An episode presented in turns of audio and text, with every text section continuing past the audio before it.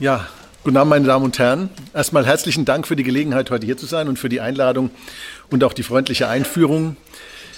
Ich möchte mich nicht lange damit aufhalten, mich vorzustellen, weil man kann mich leicht googeln. Ich äh, bin Unternehmensberater, mache seit 30 Jahren ähm, Beratung und äh, fokussiere mich dabei auf Banken und Versicherungen und manchmal auch auf Regierungen und Aufsichtsbehörden.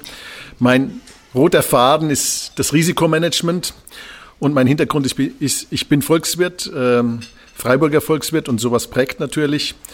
Und möchte heute Abend zu Ihnen sprechen über die Krise unserer Gesellschaft.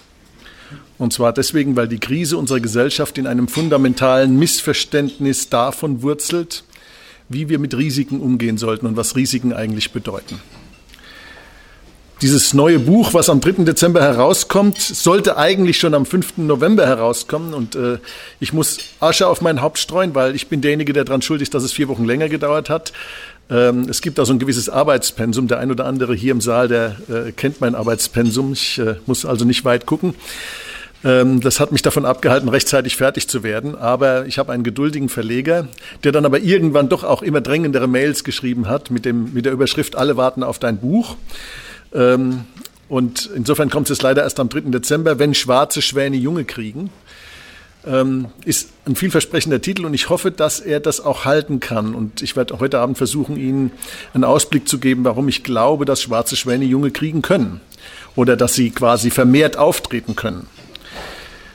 Ich glaube, dass wir das Ergebnis einer Politik sehen oder einer gesellschaftlichen Haltung sehen, die in Risikovermeidung den Zweck des Daseins quasi sieht.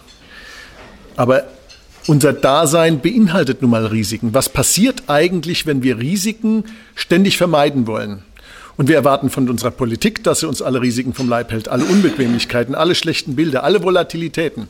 Blasen dürfen nicht platzen, sie müssen künstlich am Leben erhalten werden. Unternehmen dürfen nicht pleite gehen, sie müssen künstlich am Leben erhalten werden. Jede Strukturveränderung muss vermieden werden. Alles, was unbequem ist, ähm, wird im Grunde genommen versucht zur Seite zu schieben, in einem Blick auf die Welt, der da sagt, das Leben soll eine hedonistische Party sein. Das Leben ist aber keine hedonistische Party. Und deswegen habe ich diese kleine Unterlage, die Sie da alle bekommen haben, weil hier kein Beamer installierbar ist, der ist für diesen Raum nicht geeignet, mit einem Zitat eröffnet, nämlich, wir stehen vor der Diskontinuität, einem schwarzen Schwanereignis ganz neuer Art, ein Vogel, der aus dem Genlabor fehlgeleiteter Politik entkommen ist und den wir daher selbst herangezüchtet haben. Und was für eine Art von schwarzen Schwänen oder was für eine Art von Event ergibt sich aus der Tatsache, dass wir Risiken unterdrücken? Wir müssen uns zunächst darüber im Klaren werden, dass man Risiken nicht beseitigen kann. Man kann Risiken unterdrücken, indem man sagt, wir tünchen da was drüber. Also beispielsweise, ich kann ein Risiko einer platzenden Blase am Kapitalmarkt dadurch übertünchen, dass die Zentralbank die Geldschleusen öffnet, sobald sich am Aktienmarkt oder an irgendeinem anderen Markt oder am Rentenmarkt andeutet, dass die aufgeblähten Preise anfangen zu purzeln. Dann werden die Geldschleusen geöffnet und wir halten das dann noch eine Weile am Leben. Aber was bedeutet es, wenn wir auf die Art und Weise mit allen möglichen politischen Maßnahmen Volatilität und Risiko unterdrücken? Das bedeutet, dass wir den Ausdruck einer ganz anderen Sache unterdrücken, nämlich den von Versuch und Irrtum. Denn Volatilität ist nichts anderes als der Ausdruck von Irrtum. Also ein Unternehmen macht einen schlechten Plan und wenn dieser schlechte Plan dazu führt, dass der Absatz sinkt, dann sinkt der Gewinn oder er wird negativ und dann stürzt der Aktienkurs ab. Wir sehen die Volatilität als Ausdruck, als Ergebnis eines schlechten Plans, eines Irrtums. Wenn wir also die Volatilität unterdrücken wollen, dann müssen wir den Irrtum unterdrücken. Wenn wir den Irrtum unterdrücken wollen, müssen wir noch was ganz anderes unterdrücken, was nämlich die Wurzel des Irrtums ist, ist der Versuch. Wenn wir aber Versuch und Irrtum unterdrücken, dann unterdrücken wir den Lernmechanismus der Gesellschaft. Und warum? Weil die Gesellschaft ein hochkomplexes Gebilde ist. Unsere Gesellschaft, ob die Wirtschaft, die Politik, das Militär, die Geostrategie, das Sozialwesen, das Bildungswesen, ganz egal, wo Sie hinschauen, sind Systeme hoher Komplexität. Und Systeme hoher Komplexität betrachtet man oder bezeichnet man auch als Ökosysteme. Und Ökosysteme haben genau einen Mechanismus, um zu lernen, nur einen. nämlich den der evolutionären, des evolutionären Prinzips von Versuch und Irrtum. Das heißt, wenn wir hergehen und sagen, wir wollen die Volatilität nicht mehr, dann müssen wir Versuch und Irrtum und damit das Lernen des Systems unterdrücken. Und jedes gesellschaftliche System ist aber Teil, Subsystem eines größeren globalen Ökosystems. Es gibt die Weltwirtschaft und wenn eine kleine Wirtschaft wie die deutsche sich unter unserer lieben Kanzlerin entscheidet, dass wir nicht mehr lernen wollen, und alle anderen weiter marschieren, dann entsteht zwischen unserem kleinen Ökosystem deutsche Volkswirtschaft und der globalen äh, Volkswirtschaft eine Spannung. Die einen gehen weiter, die anderen bleiben stehen, diese Spannung wächst. Diese Spannung ist quasi die Sparbüchse unserer aufgesparten, unterdrückten Volatilität. Und diese Spannung steigt so lange an, bis das Gummiband zum Zerreißen kommt und dann in einer Sekunde, in einer Millisekunde schnalzt das zurück und die Entladung diese aufgesparten Volatilität passiert dann. Das heißt, sie ist das Ergebnis unserer Politik. Und wenn wir uns die Politik betrachten, dann ist es leider nicht nur so, dass die Geldpolitik, die ich in meinem letzten Buch, der Draghi-Crash, beschrieben habe, die einzige wäre, die Volatilitäten aufspart. Es gibt da noch ein paar andere große politische Felder, wo wir auch Volatilität aufsparen. Dazu gehört unter anderem beispielsweise die Geopolitik, also unser Verständnis von innerer und äußerer Sicherheit, wo wir uns in einem Zustand vollkommener Lernverweigerung eingeigelt haben als Land.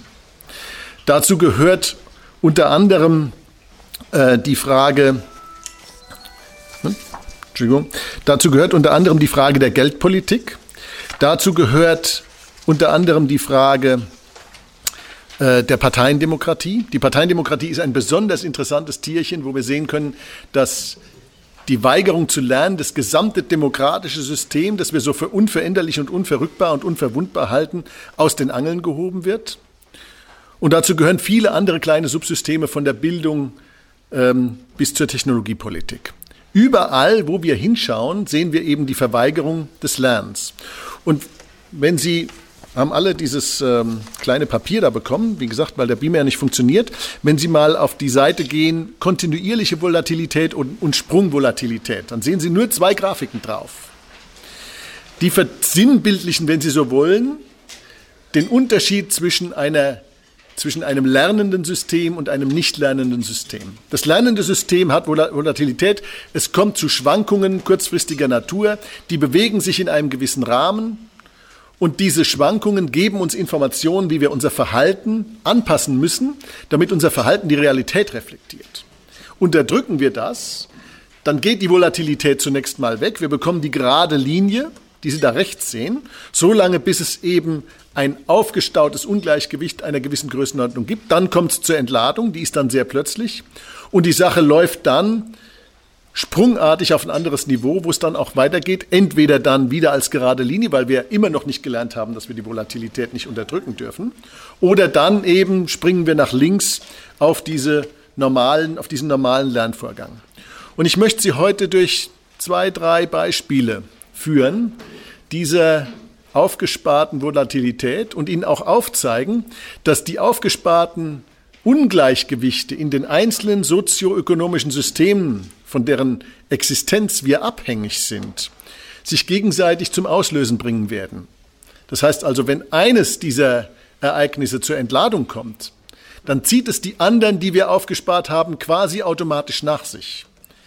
Und das ist ein Problem, und zwar deswegen, weil es unsere zivilisatorische Grundlage in Frage stellt, wenn das alles auf einmal passiert. Das heißt, wir haben eigentlich eine Politik gemacht, die uns nicht nur wirtschaftlich in, in erhebliche Gefahr bringt, sondern auch politisch, geopolitisch, sicherheitspolitisch.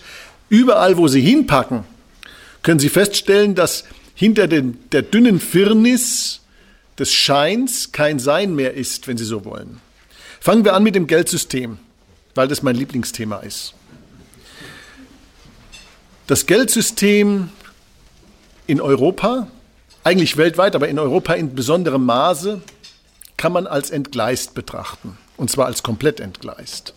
Was Sie heute erleben, ist ein in der Menschheitsgeschichte einmaliges Experiment. Es ist nicht ganz einmalig im Sinne, dass man falsche Geldpolitik noch nie betrieben hätte. Man hat sie aber noch nie in einem Wirtschaftsraum der größten ökonomischen Supermacht auf dem Planeten, den die EU ja immer noch bis vor ein paar Jahren gewesen ist, jetzt nicht mehr so sehr, aber bis vor zwei, drei Jahren könnte man sagen, der größte Wirtschaftsraum der Welt ist die Europäische Union. Und der, den größten Wirtschaftsraum auf dem Planeten einem geldpolitischen Experiment zu unterziehen, von dem man in der Vergangenheit im kleineren Maßstab gesehen hat, dass er ins Desaster führen muss, das ist unique. Und warum haben wir das gemacht? Weil wir die Volatilität nicht wollten. Wir wollten den Lernprozess nicht. Wir wollten 2007, 2008 unter allen Umständen die Anpassungskrise vermeiden. Wir wollten nicht, dass sich die Assetpreise anpassen können. Wir wollten nicht, dass die strukturellen Defizite ausgeglichen werden können. Wir wollten nicht, dass die Strukturen sich anpassen an neue Bedingungen, an neue Technologien, an Entwicklungen, die schon längst über uns hinweggerollt sind. Und weil wir das nicht wollten, haben wir diese Krise dadurch ausgesessen, dass wir riesige Mengen an Geld gedruckt haben. Und diese riesigen Mengen an Geld, die haben zur Folge, dass der Zins, das wichtigste Informationssignal einer Marktwirtschaft, nicht mehr funktioniert. Wir haben ihn abgeschaltet, wir haben ihn auf Null gebracht. Wir haben ihn sogar in den Minusbereich gebracht. Das gab es in 5000 Jahren Geldgeschichte noch nie. Das ist ein absolut neues Phänomen, dass es überhaupt geht, was uns eigentlich auch zeigt, in welchem Maße wir diesen Markt manipuliert haben.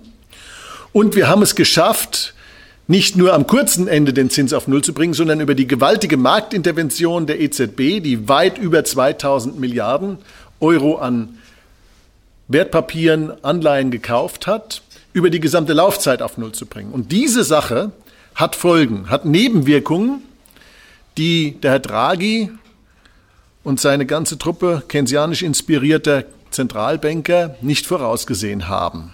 Mittlerweile haben sie es kapiert, mittlerweile wissen sie, dass sie in der Falle sitzen, deswegen können sie auch da nicht mehr raus. Was ist die erste Wirkung, die eingetreten ist? Die erste Wirkung, die eingetreten ist, ist das, was ich die Zombifizierung der Wirtschaft nenne. Die Zombifizierung der Wirtschaft beruht darauf, dass Unternehmen, die pleite machen sollten, die dem Prozess der schöpferischen Zerstörung nach Schumpeter anheimfallen sollten, weil sie ineffizient, unproduktiv, zu teuer oder sonst wie Dinge produzieren, die kein Mensch braucht, die gehen nicht mehr pleite. Warum nicht? Weil sie im Nullzins ihre Kapitalkosten nicht mehr verdienen müssen. Das heißt, die Zahl der Pleiten, die haben wir durch die Subvention des Nullzinses gerade bei den Unternehmen, die darauf angewiesen sind, weil sie ihre Kapitalkosten eben nicht verdienen, haben wir die Zahl der Pleiten nach unten gesenkt. Und auf der Seite Geldsystem 1, die Bugwelle der Ausfälle, können Sie das sehen. Da sehen Sie oben diese graue, dieser graue Block, anderthalb bis zwei Prozent. Das ist das Niveau an Pleiten, das normal ist. Wenn Sie über Jahrzehnte sich die Sache anschauen, dann sehen Sie, dass immer anderthalb bis zwei Prozent der Unternehmen pro Jahr ausgefallen sind. Mal mehr, mal weniger. In schlechten konjunkturellen Phasen ist es mehr und wenn es gut läuft, ist es weniger. Das ist auch normal. Sodass man, wenn Sie es mal auf der Zeitachse betrachten, ganz links sehen Sie die Jahre 2005, 2006. Da war die Ausfallrate niedriger als dieses langjährige Mittel. Und das ist auch normal, weil das Boomjahre waren. Ob der Boom jetzt zurecht war oder nicht, spielt, dabei keine Rolle. Aber es waren Boomjahre. Und diese Sache hätte eigentlich mit Beginn der Krise nach oben gehen müssen. Das heißt also, mit dem, mit dem Einsetzen der größten Finanz- und Wirtschaftskrise seit den 30er Jahren hätten wir sehen müssen, dass die Ausfälle hochgehen. Das haben wir aber nicht. Und zwar deswegen, weil wir es mit fiskalischen und mit monetären Mitteln verhindert haben, dass die Zahlen entsprechend draufgehen. Das heißt, wir haben diese ganzen Unternehmen so am Leben erhalten. Wir haben sie nicht nur so am Leben erhalten, dass die Ausfälle nicht hochgegangen sind. Wir haben sie in den letzten zehn Jahren in einer geraden Linie, die Sie auch auf dieser Grafik sehen, bis auf ein halbes Prozent gesenkt. Das heißt, wir haben jetzt nicht mehr anderthalb bis zwei Prozent Ausfälle pro Jahr, wir haben nur noch ein halbes Prozent. Das heißt, wir haben 75 Prozent weniger als normal ist. 75 Prozent aller Unternehmenspleiten, die stattfinden sollten, finden nicht mehr statt und das jetzt schon seit zehn Jahren. Und die Anzahl der Unternehmen, die in den letzten zehn Jahren Pleite gemacht hätten, es aber nicht getan haben, hat sich mittlerweile aufakkumuliert auf etwa 14 Prozent in Deutschland, aber auch in, ganz, in der gesamten Eurozone ist es nicht weniger. 14 Prozent aller Unternehmen. Das heißt, 14 Prozent der Unternehmen, die da draußen noch existieren, und die unproduktiv und ineffizient sind und pleite hätten machen sollen, sind noch da und verseuchen nicht nur den gesamtwirtschaftlichen Wirtschaftskreislauf und halten dadurch die Produktivitätsentwicklung zurück. Das ist ein Grund, warum heutzutage 1, irgendwas Prozent als tolles Wachstum bezeichnet werden. Dieses anämische Wachstum, das eigentlich ein Witz ist, wird als tolles Wachstum uns verkauft. In Wahrheit ist das vollkommen anämisch, aber das Ergebnis, das ist das Ergebnis dieser Zombifizierung der Wirtschaft, des am Leben erhalten unproduktiver Unternehmen. Und diese Unternehmen verseuchen gleichzeitig die Kreditportfolien der Banken. Und sie können dort nicht entdeckt werden mit den klassischen Bonitätsprüfungsmethoden, die die Banken haben. Ich weiß da in dem Fall wirklich ganz genau, wovon ich spreche, weil die meisten Banken mit Ratings, mit internen Ratings rumlaufen, an deren Entwicklung ich auch maßgeblich selbst beteiligt war als Berater. Diese Systeme sind nicht für eine Nullzinswelt gebaut worden. Sie können in der Nullzinswelt die eigentlichen Risiken, die in diesen Zombie-Unternehmen stecken, nicht entdecken. Nehmen Sie ein Beispiel. Man betrachtet verschiedene Kennzahlen in diesen internen Systemen, zum Beispiel die Zinstilgungsdeckung, das Verhältnis des freien Cashflows zu dem, was man für Zins und Tilgung an Cashflow aufwenden muss. Das ist eine Bonitätskennzahl. Zinstilgungsdeckung macht in einer Welt des Nullzinses schon von ihrer Definition her überhaupt keinen Sinn. Das heißt, wir haben eigentlich jetzt wir haben eine Maschine genommen, die haben wir für das Land gebaut, für das trockene Land gebaut, dann haben wir sie ins Wasser geworfen. Jetzt wundern wir uns, warum sie nicht mehr funktioniert. Und diese Zombie-Unternehmen, die sich in den Bankbilanzen da akkumuliert haben, die also mindestens 12, wahrscheinlich aber schon 14 Prozent aller Unternehmen ausmachen, die stehen für Kredite, die haben Kredite bekommen von den Banken, deren Volumen das Eigenkapital des europäischen Bankensystems übersteigt. Wenn die alle ausfallen, weil, sie, weil diese Ausfälle werden irgendwann nachgeholt, die Frage ist nur wann und was ist der Auslöser, kommen wir gleich dazu. Diese Ausfälle sind nicht aufgehoben. Die sind nur aufgeschoben. Und wenn sie nachgeholt werden, dann werden sie in einer relativ kurzen Zeit nachgeholt. Und wenn das passiert, dann wird diese Ausfallwelle das Eigenkapital des gesamten europäischen Bankensystems in einer Frage von Monaten auffressen. Und die Frage ist, wann passiert das? Ein möglicher Auslöser wäre eine Zinswende. Aber genau weil die EZB mittlerweile auch begriffen hat, was sie da angerichtet hat, und weil natürlich Italien auch noch existiert, kann die EZB die Zinsen nicht erhöhen. Denn wenn sie sie erhöhen, erhöhen hätten können, dann wäre doch jetzt die Gelegenheit gewesen, meine Damen und Herren. Wir hatten doch diese zwei Prozent tolles Wachstum und zwei Prozent Beschäftigungswachstum. Also wenn jetzt nicht der Zeitpunkt gewesen wäre, nach den Vorstellungen der EZB zu sagen, ist ja keine Rezession, ist ja angeblich das tolle Wachstum, dann müssten sie doch eigentlich die Zinsen jetzt erhöht haben. Haben sie aber nicht gemacht. Im Übrigen ist es eine interessante Zahlenkombination. 2% Wachstum und 2% Beschäftigtenwachstum. Das heißt nämlich, wir haben 2% mehr Menschen gebraucht, um 2% mehr Güter und Dienstleistungen zu produzieren. Produktivitätswachstum heißt dann Null. Und das in einer Phase, wo wir durch die digitale Revolution angeblich jeden zweiten Arbeitsplatz bei gleicher Produktion überflüssig machen können innerhalb von zehn Jahren. Wenn man da mal den Zinseszinseffekt einrechnet, dann müssten wir eigentlich bei, Voll, bei, bei Vollbeschäftigung ein Wirtschaftswachstum von sieben Prozent sehen. Sehen wir aber nicht. Also diese ganze, dieser ganze Produktivitätsfortschritt, den uns die Technologie anbietet, den verbraten wir, indem wir die Wirtschaft sklerotisieren und zombifizieren. Wenn aber die Zinserhöhung als Zünder an dieser Bombe ausfällt, dann muss ein anderer Zünder her. Und jede ordentlich gebaute Bombe, meine Damen und Herren, hat mindestens zwei Zünder. Ich habe eine Sprengausbildung, ich war bei der Bundeswehr. Ich muss das wissen. Also der Zünder, den diese Bombe hat, der heißt Erosion der Bankerträge. Und das sehen Sie auf der nächsten Seite, da steht Geldsystem 2, Zünder, Erosion der Bankenerträge. Wie funktioniert das? Sie müssen sich das so vorstellen. Das kommerzielle Bankensystem in Europa erzielt 80 Prozent, 80 Prozent seiner Erträge durch sogenannte Zinsmargen und 20 Prozent kommen von Gebühren für Kontoführung und Überweisungen und dergleichen Dingen. Und diese 80 Prozent Zinsmarge setzen sich aus drei Komponenten zusammen. Die sehen Sie auf der Grafik da links. Und diese drei Komponenten hängen davon ab, dass der Zins sich am Markt frei bilden kann und dann eine Form annimmt in der Laufzeitenstruktur, dass kurzlaufende Anleihen niedrigeren Zins haben und langlaufende Anleihen einen höheren Zins haben. Das ist diese ansteigende Zinsstrukturkurve, wie man sagt. Und in diesem Modell gibt es drei Komponenten, mit denen die Bank Geld verdient. Das erste ist die sogenannte Sparmarge. Die Bank nimmt das Spargeld entgegen und zahlt, zahlt Ihnen auf Ihr Sparbuch 1% Zinsen zum Beispiel, aber der Overnight Money Satz, den sie erzielt am Kapitalmarkt, am Geldmarkt, ist 2%. Das heißt, sie nimmt das Geld und investiert es am Geldmarkt und hat schon ein Prozent verdient. Das ist ziemlich leicht, da muss man wirklich nicht viel dafür können. Dann nimmt sie das Geld und investiert natürlich nicht alles am Geldmarkt, sondern sie nimmt das und macht daraus vielleicht zehnjährige Kredite. Das heißt, dieses in Sparbüchern abgelieferte Geld wird dann in zehnjährige Kredite investiert und zehnjährige Zinsen sind nicht zwei Prozent, sondern vielleicht vier oder fünf Prozent. Das heißt, sie verdient die Differenz zwei bis drei Prozent auch nochmal dazu. Das nennt man Transformationsmarge, Fristentransformationsmarge. Da ist ein gewisses Risiko damit verbunden. Wenn die Zinsen sich am langen oder kurzen Ende ändern, dann kann man da Verluste erleiden. Aber solange die Zinsstrukturkurve ordentlich geformt ist, niedrig am kurzen und hoch am langen Ende, ist dieses Risiko überschaubar. Das kann man managen. Und dann gibt's noch die Kreditmarge obendrauf, weil wenn Sie und ich von der Bank einen Häuslebauerkredit haben wollen, dann kriegen wir den nicht zu fünf Prozent wie die Bundesregierung, sondern wir müssen dann obendrauf was zahlen, weil unsere Bonität halt angeblich zumindest nicht so gut ist wie von der Bundesregierung. So, und dann haben wir diese drei Komponenten. Und was passiert, wenn wir jetzt die Zinsstrukturkurve entlang der Nulllinie platt drücken mit unserer EZB-Intervention? Die Sparmarge wird negativ vor Kosten, weil der Kapitalmarktzins am Overnight Money ist minus 0,4. Das ist der Strafzins, den die EZB eingeführt hat, den die Banken zahlen müssen. Das heißt, in dem Moment, wo die Banken das Geld entgegennehmen, zahlen sie 0,4 Strafzins. Da kommen noch 0,2 Kosten drauf, die ja auch noch da sind. Das heißt, da verlieren Sie schon mal 0,6 Prozent für jeden Euro, den Sie annehmen, in dem Moment, wo Sie den schon annehmen. Das ist schon weg. Das, da können Sie, die Kosten können Sie theoretisch vielleicht auf Null reduzieren, da verlieren Sie immer noch 0,4, aber Sie können es natürlich nicht auf Null reduzieren.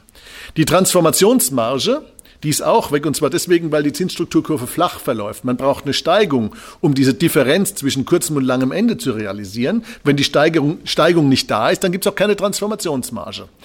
Und diese 0, irgendwas Prozent Steigung, die noch da sind, weil wir minus 0,4 ganz am kurzen Ende und plus 0,2, 0,3 bei Zehnjährigen haben, die können die Banken eigentlich nicht nehmen. Die machen es trotzdem, weil sie selbstmörderisch veranlagt sind, aber die können die eigentlich nicht nehmen.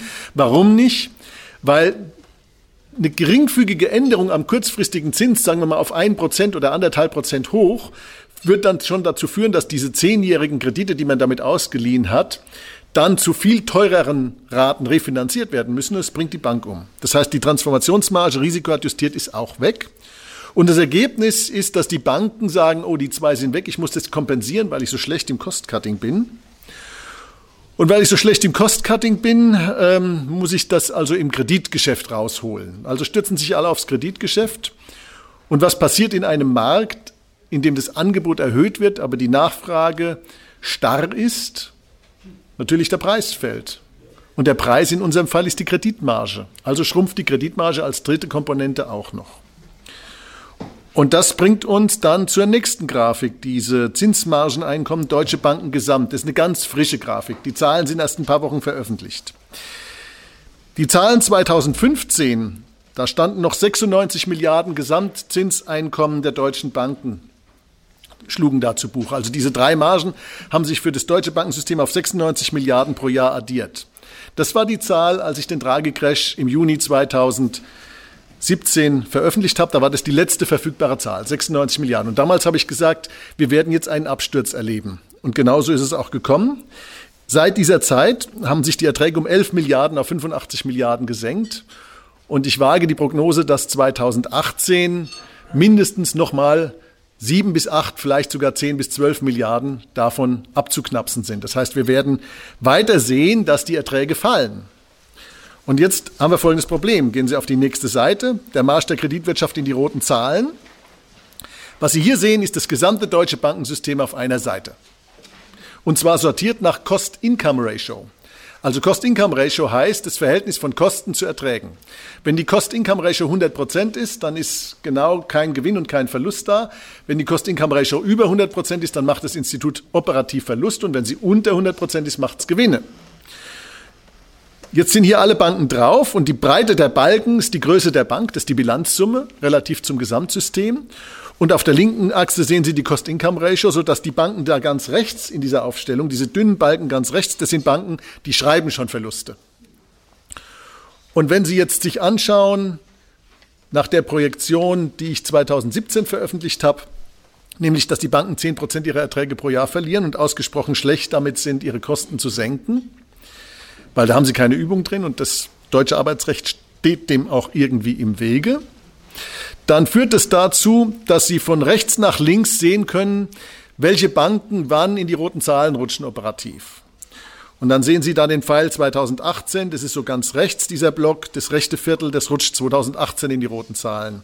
Und dann 2017 kommt noch mal ein größerer Block dazu, 2018, 2019, so dass immer mehr Banken rote Zahlen schreiben. Und zwar selbst ohne, dass die Kreditverluste oder Spekulationsverluste oder sonst irgendwelche Arten von Unfällen erleiden.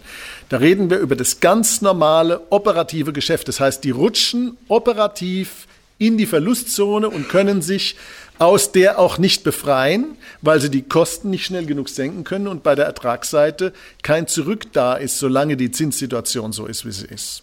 Und selbst wenn sie sich ändert, wird es Jahre, ja sogar ein ganzes Jahrzehnt dauern, bis die schlechten Kreditmargen in den Portfolien wieder umgewälzt sind und das gesamte Portfolio von den schlechtmargigen Geschäften gereinigt worden ist.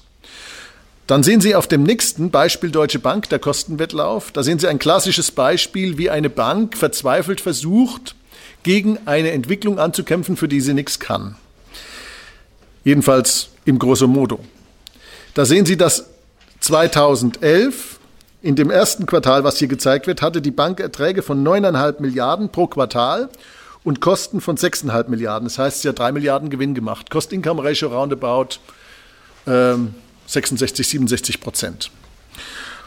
Und seitdem haben sich die Erträge reduziert auf 6,175 Milliarden und die Kosten auf 5,578 Milliarden. Das heißt, die Kosten sind weit langsamer gefallen als die Erträge. Und die beiden Trendlinien, die man da reinmachen kann, die zeigen, dass wir eigentlich jetzt so an dem Punkt sind, wo diese Bank aus der Falle negativer Zahlen, also operativer Verluste, egal wie sie strampelt, in dieser Umwelt kaum noch rauskommen kann. Und nicht nur diese eine Bank, das gilt für jede Bank. Es ist nur so, dass ich die genommen habe, weil die Zahlen, die da verfügbar waren, besonders schön grafisch darstellbar waren. Das ist also kein deutsche Bankphänomen. Ja, diese Sache wird dazu führen, dass es zum Schwur kommt. Und zwar deswegen, weil 2020 mehr Banken rote Zahlen schreiben werden als schwarze Zahlen nach dieser Projektion. Und im Moment, wenn man sich die Zahlen, die da so reinströmen, Quartal für Quartal anschaut, dann verhält sich das System, das darf ich so sagen, bedauerlicherweise nach Drehbuch. Und ich sehe auch keinen Grund, warum das jetzt in den nächsten Monaten und Quartalen irgendwie abweichen sollte. Und wenn mehr Banken rote Zahlen schreiben als schwarze Zahlen, dann bedeutet es, meine Damen und Herren, dass das Eigenkapital des Gesamtsystems anfängt zu erodieren. Und wenn das Eigenkapital des Gesamtsystems anfängt zu erodieren, dann heißt es, dass die Kreditvergabekapazität der Banken schrumpft. Und wenn die Kreditvergabekapazität der Banken schrumpft, hat das zwei Wirkungen. Erstens, das Kreditangebot schrumpft, damit steigen die Margen. Eigentlich eine gute Nachricht. Das Blöde ist, dass diese steigenden Margen das gleiche sind wie steigende Zinsen. Die bringen die Zombies um. Und wenn die Zombies von den steigenden Margen umgebracht werden, dann schrumpft das Eigenkapital der Banken noch viel schneller. Und das Zweite ist, dass die schrumpfende Kreditvergabe, die wir dann sehen werden, zu einer Schrumpfung der Geldmenge führt. Denn dies, die Geldmenge setzt sich ja zusammen aus dem Geld, was die Zentralbank schafft, dem Zentralbankgeld, und dem Geld, das die Banken schaffen, das berühmte Fiat Money. Das entsteht durch den Kreditvergabeprozess. Kredit und Giralgeld, also bankengeschaffenes Geld, sind identisch. Wenn also die Kreditmenge schrumpft, dann schrumpft die Geldmenge. Und wie jeder weiß, der mal Monetarismus gelesen hat, bedeutet das einen deflatorischen Druck, der sich aufbaut. Das heißt, die EZB schafft mit, ihrer, mit dieser Politik genau die Deflation, die sie eigentlich verhindern will, weil sie nicht begriffen hat, dass sie die Banken an die Wand fährt damit und das gesamte Bankensystem an die Wand fährt damit. Das heißt, sie schafft tatsächlich Inflation. Das muss man sich erstmal auf der Zunge zergehen lassen, dass die, dass die EZB mit der Nullzinspolitik Deflation schafft. Wenn sie Deflation schafft, meine Damen und Herren, dann wird diese Bombe der Zombie-Unternehmen, die sich da jetzt über zehn Jahre aufakkumuliert haben, mit absoluter tödlicher Sicherheit zur Entladung kommen. Und diese Entladung wird dazu führen, dass 10 bis 15 Prozent der Unternehmen in der ersten Welle pleite machen, dass im Wesentlichen alle Banken Europas pleite machen, weil die Verluste das Eigenkapital überschreiten und dass die Rettungssumme, die dafür erforderlich ist, nicht von den Staaten aufgebracht werden kann, sondern nur von der EZB, indem sie noch mehr Geld druckt. Und zwar sehr viel mehr Geld, als wir uns das im Moment vorstellen können. Äh, die Lücke, die sie dann haben, die wird etwa 1500 Milliarden Euro Zombie-Kredite sein, plus 1000 Milliarden Kredite, die schon ausgefallen sind, wie die Bankaufsicht ja eingeräumt hat, so freimütig, als der Herr Enria nach der europäischen Bad Bank gerufen hat. So dass wir 2500 Milliarden Lücke dann haben werden. Wenn aber eine Bank erstmal kollabiert ist, brauchen sie die dreifache Menge an Geld, um sie zu stabilisieren, damit die Leute nicht dahin rennen und ihr Geld abheben. Das heißt, Sie brauchen dann ungefähr 7.500 Milliarden Euro, um das Bankensystem zu retten. Wenn Sie die drucken, dann erhöhen Sie die Zentralbankgeldmenge von jetzt 4.200 auf dann 11.500 Milliarden Euro. Und zwar nicht in ein paar Jahren, sondern in ein paar Wochen. Das wird nicht ohne Hyperinflationsschub abgehen, meine Damen und Herren. Und das ist der erste große schwarze Schwan, den wir da zu gewärtigen haben. Womit ich zum zweiten käme, nämlich dem Ende der Parteiendemokratie. Also wenn unsere Parteiendemokratie diese Wirtschaftskrise übersteht, fresse ich sowieso einen Besen mit Sand zum Stiel. Aber es gibt noch einen weiteren Grund, warum die Parteiendemokratie so ein geniales Instrument zum Aufsparen von Volatilität ist. Die Parteiendemokratie leidet unter zwei adversen Selektionen. Und das sehen Sie auf dem Slide, das Ende der Parteiendemokratie, sehen Sie eine davon. Diese eine ist die entscheidende, nämlich die Bezahlstruktur von Abgeordneten. Das Einkommen von Bundestagsabgeordneten, und sie machen keine politische Karriere, die sie irgendwie in eine entscheidende Position führt, wenn sie nicht Bundestagsabgeordneter werden. Das Einkommen von Bundestagsabgeordneten ist fix und beträgt etwa das zweieinhalb bis dreifache des Durchschnittseinkommens des Deutschen. Und das bedeutet, dass jeder, der weniger verdient als diese Diäten, die eigentlich eine Entschädigung für einen Einkommensausfall ja sein sollten, dass jeder, der weniger verdient, einen Anreiz hat, da reinzugehen und jeder, der mehr verdient, hat keinen Anreiz, da reinzugehen. Es gibt löbliche Ausnahmen. Man kandidiert jetzt als Millionär für, die, für den CDU-Parteivorsitz, wie die Bild-Zeitung so schön breitgetreten hat. Ähm, statt stolz darauf zu sein, dass er äh, im Leben was erreicht hat, äh, muss er da rumdrucksen und den Leuten erklären, dass er eigentlich irgendwie gar nichts dafür kann. Völlig falscher Ansatz aus meiner Sicht. Das Problem ist nämlich, dass wir viel zu wenige haben, die mehr als das Durchschnittseinkommen verdienen und trotzdem in die Politik gehen. Und das Ergebnis ist auch, dass die vielen, die weniger verdienen, die wenigen, die mehr verdienen, aus den Entscheidungsprozessen der Politik herausdrängen und heraushalten. Das sehen wir gerade live und in Farbe. Wobei ich jetzt nicht sagen will, ob ich jetzt diesen oder einen anderen Kandidaten in der CDU unterstützen würde. Ich bin nämlich parteilos.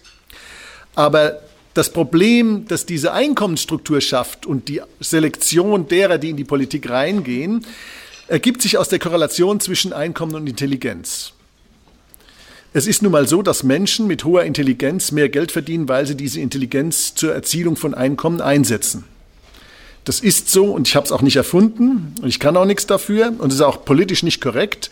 Aber das bedeutet, dass wenn ich Menschen aus einer Einkommensschicht quasi oberhalb eines gewissen Thresholds aus dem politischen Entscheidungsprozess ökonomisch heraushalte oder einen Selektionsprozess einführe, der das bewirkt, dass ich dann nicht die hellsten Lampen in der Birne in die Politik bekomme. Also die, sagen wir mal so, die intellektuelle Elite dieses Landes geht nicht in die Politik. Und Franz Josef Strauß hat mir den schönen Satz geprägt, und ich glaube, der bezog sich irgendwie darauf, und er war auch eine der wenigen Ausnahmen, man muss sich die Gestalten nur anschauen. Dem habe ich relativ wenig hinzuzufügen. So, dann gibt es noch einen zweiten adversen Selektionsprozess. Und ähm, Entschuldigung, jetzt brauche ich mal meine Brille. Genau, das ist das Listensystem. Das Listensystem führt dazu, dass Sie in der Politik nicht Karriere machen können, wenn Sie nicht der Parteiführung zu Willen sind. Wenn Sie sich da falsch entscheiden bei der Abstimmung im Bundestag, dann müssen Sie mal den Abgeordneten Wilsch fragen, was passiert, wenn Sie Ihrem Gewissen folgen statt ähm, der Parteiräson. Der kann Ihnen da was bestimmt drüber erzählen oder auch der Abgeordnete Schäffler von der FDP und noch ein paar andere mit Rückgrat. Und da das Listensystem dazu führt, dass Sie, wenn Sie einmal Rückgrat zeigen, keine, keine Karriere mehr machen und Sie kombinieren das jetzt mit diesem Problem der adversen Selektion von Einkommen und Intelligenz, dann bedeutet das, dass unsere Parteipolitik rückgratlose Minderbemittelte an die Spitze bringt. Und ich meine das genauso, wie ich das gesagt habe. Und dieses, diese Auswahl von Personal wird nicht in der Lage sein, eine Krise diesen Ausmaßes zu bewältigen, die wir da vor uns haben. Sie hat auch die ver vergangene Krise im Grunde genommen missgemanagt. Sonst stünden wir heute nicht da, wo wir stehen. Man hat keinen Fehler ausgelassen. Wenn man ökonomisch gebildet ist, kann man nicht sagen, dass wir irgendeinen Fehler ausgelassen hätten. Und deswegen glaube ich, dass diese Parteiendemokratie in dieser ökonomischen Umwälzung, vor der wir stehen, ihr Ende finden wird. Ist nur noch nicht ganz klar, was sie ersetzen wird. Es gibt da zwei Möglichkeiten. Entweder wir werden, wie andere Länder auch, den Weg in den, in den autoritären Staat gehen. Diesen autoritären Staat versucht gerade vornehmlich die Linke in diesem Land im Moment zu installieren, über Zensurgesetze und dergleichen mehr. Oder wir werden eine Wiedergeburt einer freiheitlichen Ordnung erleben, aber die werden wir nur erleben, wenn wir dafür kämpfen. Und dafür muss man sich einsetzen, aber darauf komme ich gleich noch. Das ist die zweite große Diskontinuität oder der zweite große schwarze Schwan, ist das Ende der Parteiendemokratie. Was mich zur dritten großen Diskontinuität führt, nämlich, dass die Unternehmen in unserem Lande, vor allen Dingen die großen Unternehmen, genauso funktionieren wie die Politik. Warum ist das so? Die großen Unternehmen in unserem Lande sind von ganz wenigen großen Familiengesellschaften abgesehen, alle als Aktiengesellschaften organisiert. Und unser Aktienrecht hat eine Sache in einer enormen Konsequenz durchgesetzt, nämlich die Trennung von Eigentum und Verantwortung. Wir haben eine Managerklasse, die die Kontrolle über die produktiven Assets ausübt. Und diese Managerklasse rekrutiert sich aus den besten Business Schools. Die sind auch intelligent, die sind auch sehr viele gute Leute dabei. Kann man, nicht, kann man nicht anders sagen. Aber nach welchen Systemen und Kriterien werden sie ausgewählt? Sie werden nicht nach dem Unternehmerischen ausgewählt. Sie werden danach ausgewählt, wie sie in dem administrativ-bürokratischen System eines Großunternehmens funktionieren und ob sie in der Lage sind, den Nutzen ihres direkten Vorgesetzten zu mehren. Und wenn sie das können, dann steigen sie auf. Und wenn sie ganz oben angekommen sind, dann haben sie gelernt, wie sie ihren eigenen Nutzen mehren.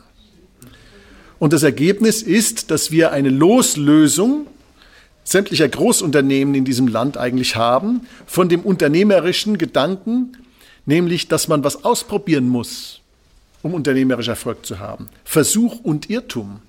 Unternehmen sind noch besser fast darin, die Volatilität und den Irrtum und damit auch den Versuch zu unterdrücken, als die Politik. Diese Loslösung der Kontrolle vom Eigentum führt dazu, dass Unternehmen quasi kleine politische Monster werden. Und diese kleinen politisierten Einheiten funktionieren dann auch genauso wie die Politik. Und obwohl diese Manager zum großen Teil sehr, sehr gute Leute sind, sind sie eins nicht, sie sind keine Unternehmer. Wenn sie aber ein Unternehmen nicht unternehmerisch führen, dann führt das zu einem langfristigen Erosionsprozess der Wettbewerbsposition dieses Unternehmens. Deswegen gehen eben viele große Unternehmen im Lauf von Jahrzehnten den Weg alles Irdischen. Deswegen haben Sie beispielsweise heute, wenn Sie die Fortune 500 anschauen, und den vergleichen Sie mit der Liste der Fortune 500 im Jahre 1955, dann sind da noch 60 auf beiden Listen. Die anderen 440 sind neu. Das heißt, von damals 440 der größten Unternehmen der Welt, sind, die sind alle nicht mehr da, von diesen 500, 400, 440, oder sie sind kleiner geworden und sind eben nicht mehr in der Liste der Top 500 Unternehmen. Nur noch 60 sind da. Und von den Top-Unternehmen den Top 10 oder 20 in dieser Fortune 500 Liste sind fast alle Unternehmen, die erst in den letzten 40, 50 Jahren überhaupt entstanden sind.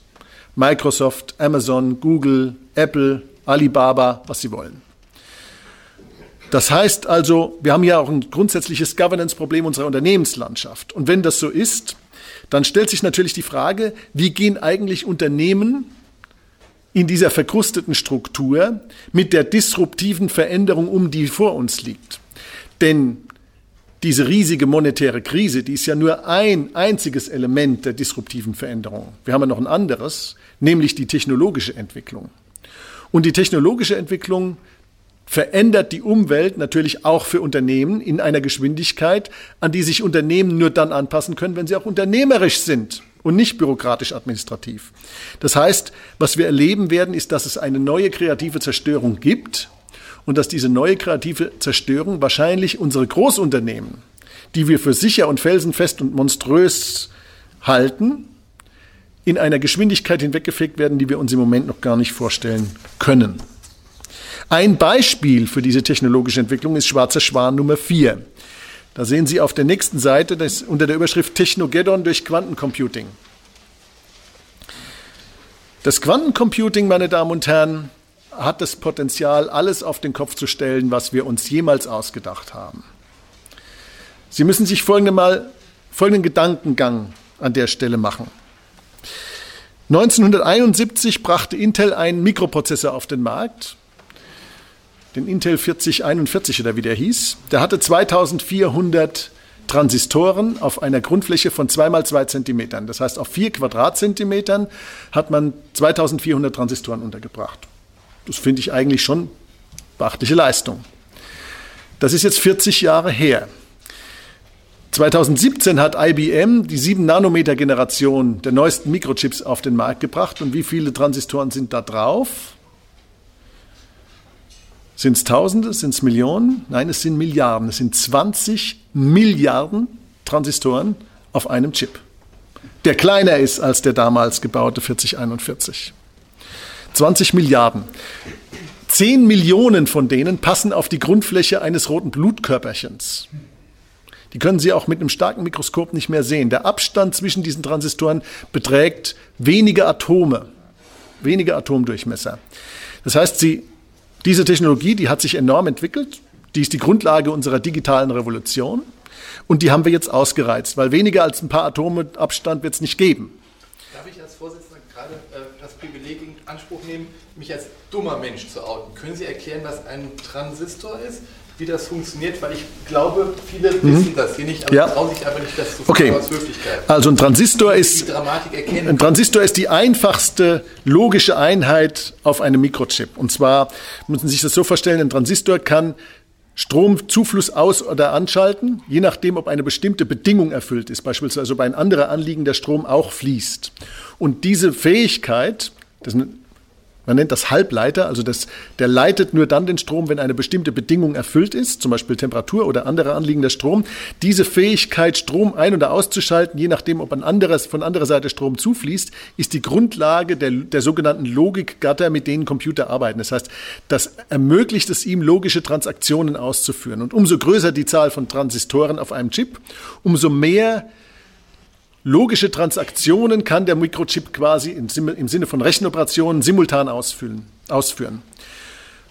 Jetzt ist diese Technologie an ihre Grenze gekommen und jetzt kommt glücklicherweise des Wegs daher eine neue Technologie, die nennt sich Quantum Computing. Das Quantum Computing nutzt einen bestimmten physikalischen Effekt, der eben nur bei sehr, sehr kleinen Dingen beobachtbar ist. In dem Fall eingefangene Ionen, die man in einem magnetischen Käfig festhält.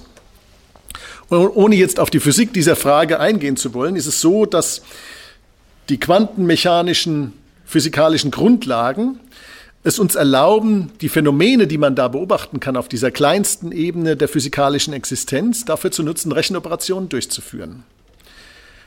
Wenn, das jetzt, wenn ich das jetzt genau erläutern würde, müssten wir eine Stunde dafür in Anspruch nehmen. Nehmen Sie es einfach mal so hin. Der Punkt ist jetzt folgender. Wenn Sie ein Atom einfangen und dieses eine Atom quantentechnisch quasi in den Käfig sperren, um es für Rechenoperationen zu benutzen, dann können Sie damit noch nicht viele Rechenoperationen durchführen. Wenn Sie zwei einfangen, dann haben Sie schon ein bisschen mehr, nämlich zwei hoch zwei. Wenn Sie drei Atome einfangen und gleichzeitig beobachten können, dann haben Sie zwei hoch drei Rechenoperationen, die Sie damit durchführen können und so weiter. Das heißt also, die Zahl der Rechenoperationen, die Sie durchführen können mit diesem System, und zwar gleichzeitig, hängt ab davon, wie viele einzelne Atome Sie einfangen können, in einen Käfig sperren können und dort quantenmechanisch quasi beschäftigen können. Und da das eine Exponentialfunktion ist, nämlich 2 hoch n, n ist die Zahl der eingefangenen Atome, man nennt die Qubits oder Quantenbits, führt es dazu, dass eine geringfügige Anzahl der Erhöhung dieser Quantenbits schon die Zahl der Rechenoperationen, die dieses System leisten kann, relativ schnell erhöht. Und wie sehr es sie erhöht, sehen Sie auf dieser Tabelle, die Sie da haben. Diese Tabelle lässt sich grafisch nicht mehr abbilden, deswegen habe ich eine Zahlentabelle draus gemacht. Da sehen Sie, es gibt mittlerweile ja einen 5-Quanten-Bit-Computer, den hat IBM sogar online gestellt. Da können Sie mit rumspielen, wenn Sie bei IBM auf die Webseite gehen. Der leistet 16 Rechenoperationen pro Iteration. Also 2 hoch 5. 2 mal 2 mal 2 mal 2 mal 2. IBM schaltet nach eigenen Angaben dieses Jahr einen 20 Quanten-Bit-Computer online. Dann haben Sie schon 2 hoch 20 Da sind Sie auf dieser Liste schon, ja, so ungefähr äh, bei 21, da sind Sie schon bei 2.900.000 Rechenoperationen, die der gleichzeitig durchführen kann. Sie sehen das also zwischen dieser, diesem kleinen Unterschied zwischen 5 und 20 liegt ein relativ großer Unterschied in der Rechenkapazität des Systems.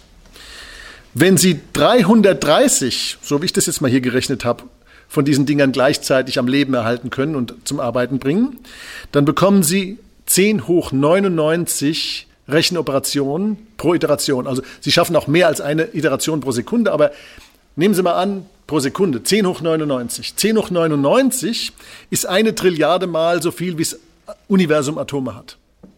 Das heißt, Sie führen in einer Sekunde eine Trilliarde Mal so viel Rechenoperationen aus, wie es Atome im Universum gibt.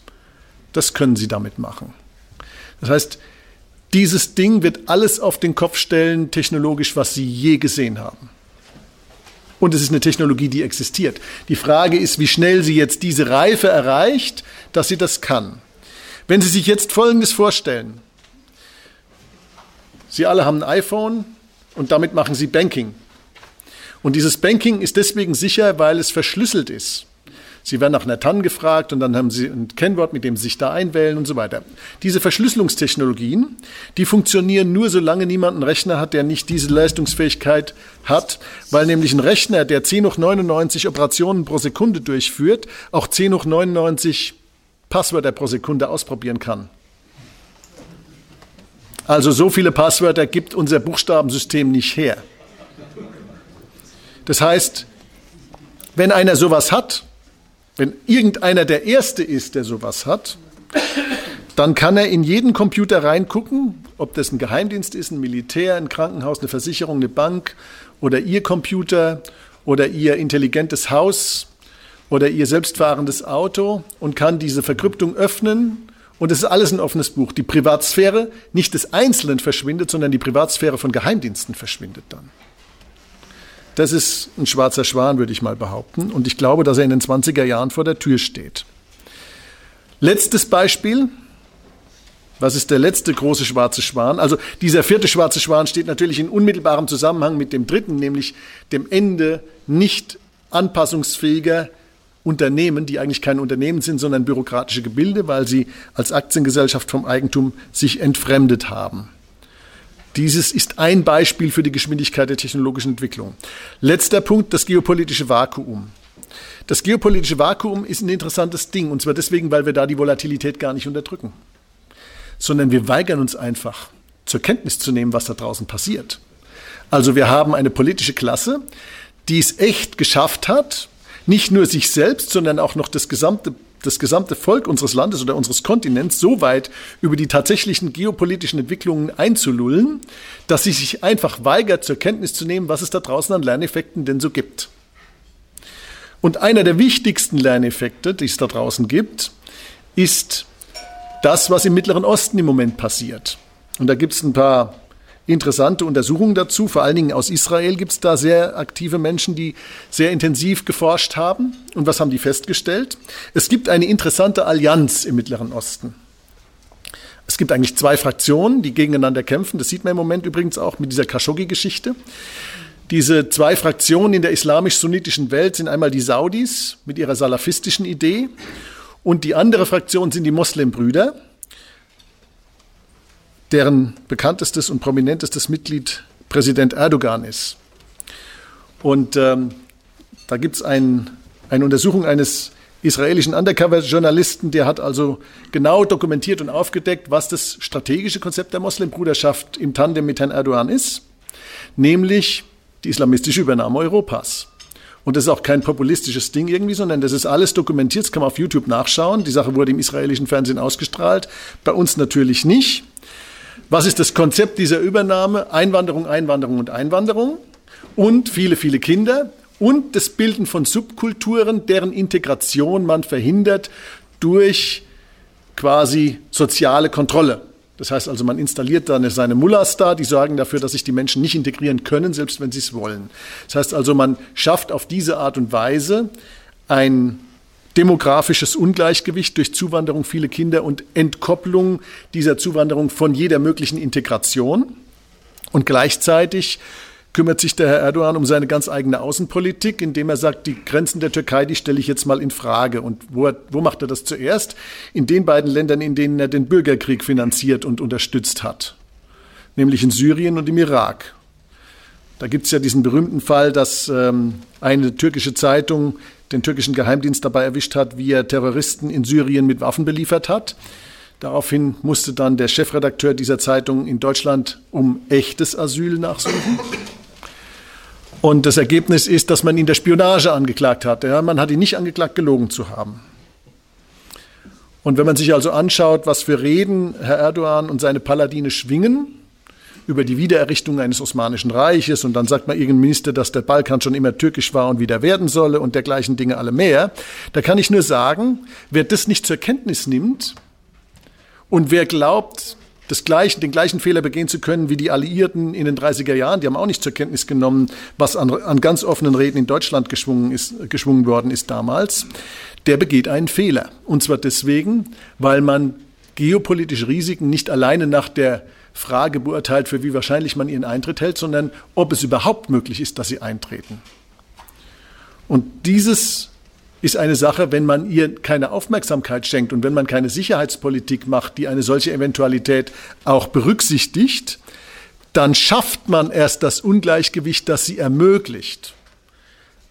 Da gibt es ja den schönen römischen Spruch, si vis pacem parabellum, wenn du Frieden willst, bereite dich auf den Krieg vor. Wenn man die Rüstung so vernachlässigt, wie wir das machen. Und da muss ich sagen, da hat ja Herr Trump absolut recht, wenn er die Europäer ermahnt, dass sie da endlich mehr tun müssten. Wenn man also die Rüstung so vernachlässigt, wenn man die Wehrpflicht abschafft, wenn man eigentlich den Leuten erklärt, dass das alles gar nicht mehr nötig sei, für die innere und äußere Sicherheit zu sorgen, dann beschwört man diese äußeren Bedrohungen überhaupt erst herauf. Man ermutigt diejenigen mit solchen größenwahnsinnigen Fantasien, es zu probieren. Und da genügt schon, wenn Sie es probieren, um riesigen Schaden anzurichten. Selbst wenn dieses Probieren möglicherweise gar keine Chance auf Erfolg hat. Wobei ich die Befürchtung hege, dass es möglicherweise vielleicht doch eine Chance auf Erfolg hat. Wenn wir uns diese fünf großen schwarzen Schwäne mal anschauen und uns überlegen, was es bedeutet, wenn die sich kulminieren. Was bedeutet es, wenn eine ökonomische Großkatastrophe Europa in den Sozialismus stürzt, weil die Leute dann den sozialistischen äh, Rattenfängern folgen als vermeintlichen Heilsbringern einer großen monetären Krise. Was bedeutet es, wenn unsere äußere Sicherheit nicht mehr gewährleistet ist? Was bedeutet es, wenn unsere innere Sicherheit weiter so stark erodiert, wie sie das die letzten drei Jahre getan hat? Dann bedeutet das, dass wir eigentlich als Zivilisation in Europa vor einem epochalen Kampf politischer Art stehen um die Erhaltung unserer Freiheit. Und was ich mit meinem Buch bezwecke, ist nicht weniger als die Leute dafür zu sensibilisieren, dass sie diesem Kampf um die Freiheit nicht aus dem Weg gehen können. Sie müssen sich entscheiden. Und dieser Kampf um die Freiheit ist nicht allein die Folge einer zufällig passierenden Vermeidung von Volatilität, sondern er ist die Folge eines kulturellen, kulturmarxistischen Kampfes gegen die Grundlagen unserer Gesellschaft.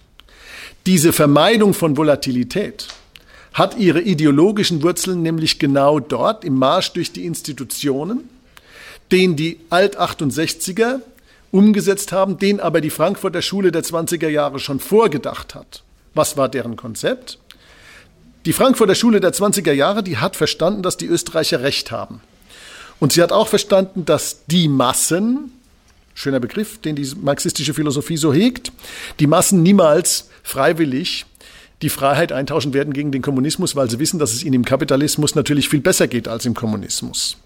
Also muss man was tun, damit die Massen trotzdem sich erheben, um den Sozialismus einzuführen und die kommunistische Elite an die Macht zu spülen. Und was tut man? Man untergräbt die Wertgrundlagen der Freiheit, so wie sie in der österreichischen Schule so wunderbar definiert sind. Man greift diese Wertgrundlagen an und indem man diese Wertgrundlagen angreift, bringt man die Bevölkerung dazu, es der Politik gewähren zu lassen, das zu tun, was sie seit Jahr und Tag tut, nämlich alles zu tun, um Unbequemlichkeit von den Leuten fernzuhalten. Aber da das Leben weder für das Individuum noch für eine Zivilisation als hedonistische Party auf die Dauer gut gehen kann, führt diese Sache zum großen Schwur. Und dieser Schwur, meine Damen und Herren, steht nach meiner Überzeugung aufgrund der ökonomischen Mechanismen, unmittelbar vor uns. Ich glaube, dass wir in den nächsten Jahren diesen Showdown erleben werden. Und ich glaube, dass wenn wir uns nicht vorbereiten auf diese Auseinandersetzung um die Verteidigung der Freiheit, dass wir sie dann verlieren werden. Der Thomas Jefferson, einer der Gründerväter der amerikanischen Demokratie, den ich mit Vorliebe und gerne zitiere, hat dazu gesagt, der Baum der Freiheit muss von Zeit zu Zeit mit dem Blut von Patrioten und Tyrannen begossen werden. Dies ist sein natürlicher Dünger. Und es gibt keinen Grund daran zu zweifeln, dass er da recht hatte. Und es gibt keinen Grund anzunehmen, dass sich daran was geändert hätte. Und genau da stehen wir heute. Und um Sie alle zu ermutigen, noch ein Dante Alighieri-Zitat auf der letzten Seite. Die dunkelsten Plätze der Hölle sind reserviert für diejenigen, die sich in Zeiten einer moralischen Krise heraushalten wollen. Und ich glaube, dass dieser Kontinent wenn er eins vor sich hat, dann eine moralische Krise. Vielen Dank, meine Damen und Herren.